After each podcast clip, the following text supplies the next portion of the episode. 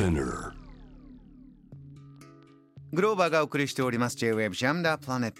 続いては海外在住のコレスポンデントとつながって現地の最新ニュースを届けてもらいます。News from Correspondent 今日はマレーシアです。マレーシアボルネオ島の大自然に囲まれた町クチンで現地旅行会社インサーツアーズにお勤めの鍋島誠一郎さんよろしくお願いします。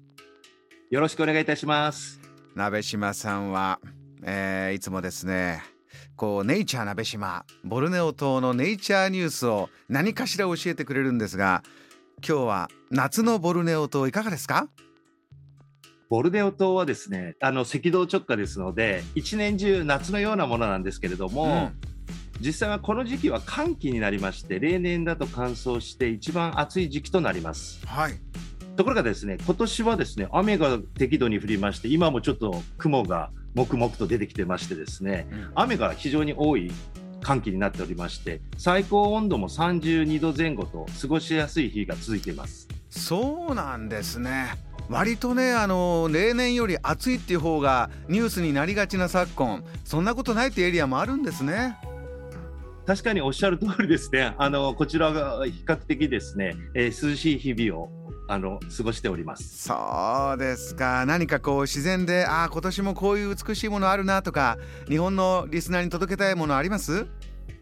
実はですね、久しぶりにあの先々週、あのクチン郊外の国立公園で、世界最大の花、ラフレシアが開花したというニュースが入りましたので、世界最大の花って有名ですね。あのもうあれどれぐらいなんですか？人間が近づいていくと大きさっていうのは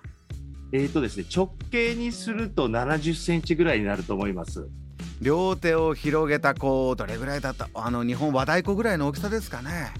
あそんなもんだと思います。わあすごい夏祭りにぴったりの大きさだであの最低2日目のラフレシアでしたのでですね、ええ非常に色が鮮やかでですね、えー久しぶりにですねこのラフレシアの勇姿を見ることができてですねいい兆しかなと思いましたけどもね。色鮮やか香りとかいかがなんですか？それがですね一般的には嫌な匂いとか言われますがですね実際にはそうでもないですね。ああそうなんだ、行ってみないとわからないこういったものはね。今あの観光客の方も戻ってきてますか？人の流れいかがです？えー少しずつですがあの戻ってきてはいます。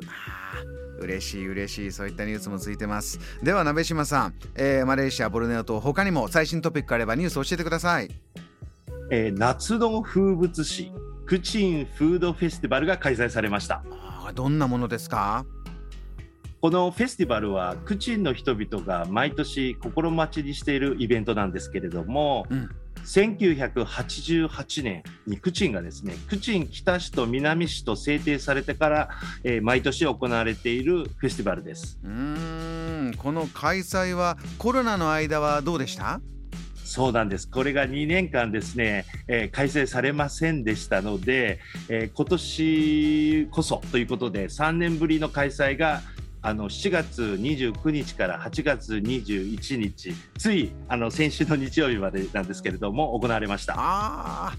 ーいかがでしたか？久しぶりのクチンフードフェスティバルは。えーとですね、あの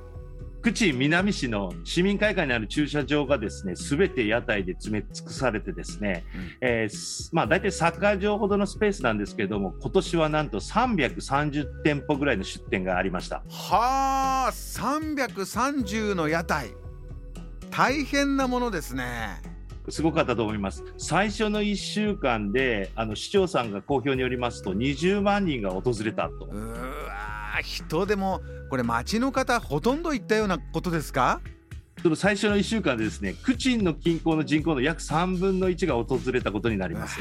鍋柴さんも行かれました？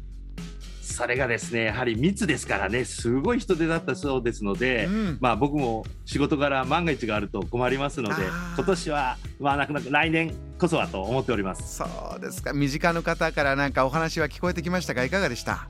あ、それがですね、初日に行った友人がですね、私の大好物のあの豚の腸詰めっていうんですかね、ソーセージをですね、大量に買ってきてくれたり、いいお友達ですね。これはですね、普通買えないのですね、こういうこうフェスティバル等々でないとちょっと買えない、なかなか美味しいものなんですし、そうなんだ。はい。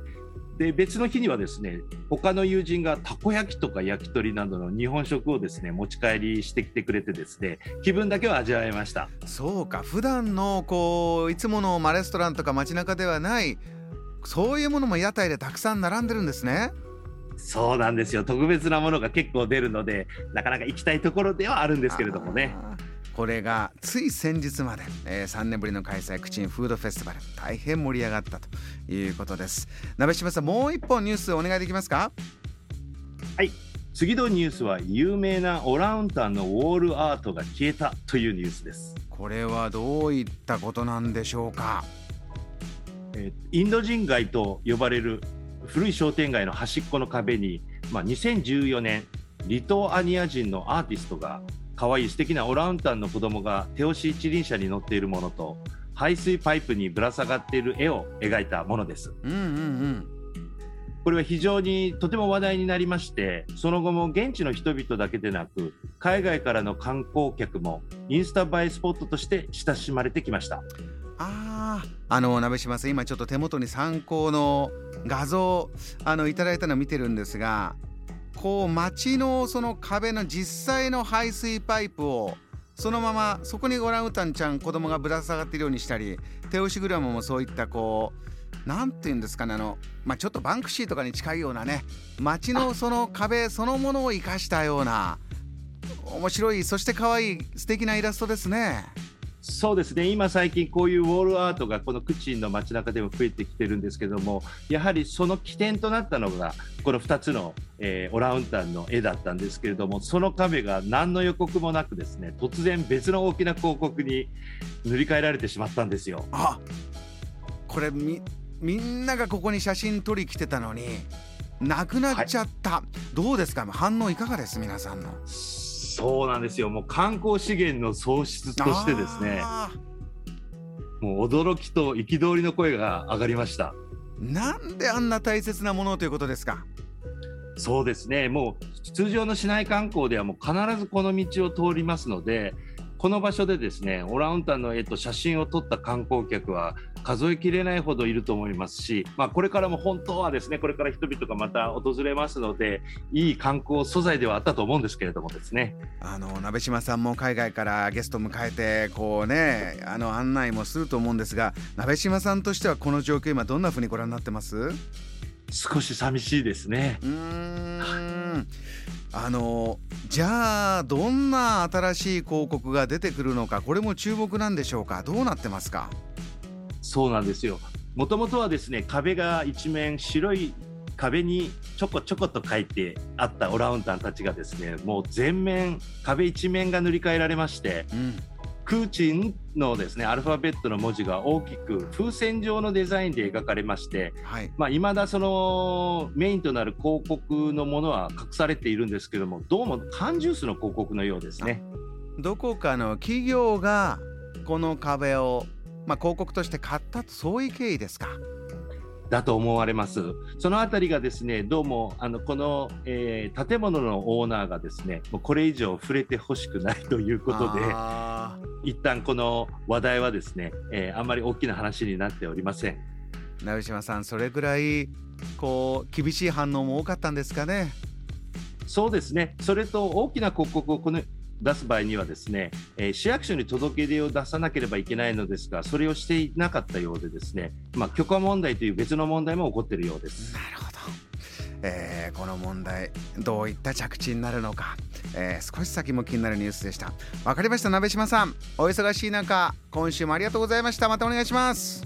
ありがとうございました。またよろしくお願いいたします。マレーシアボルネオ島から鍋島誠一郎さんのお話を伺いました。JAM The Planet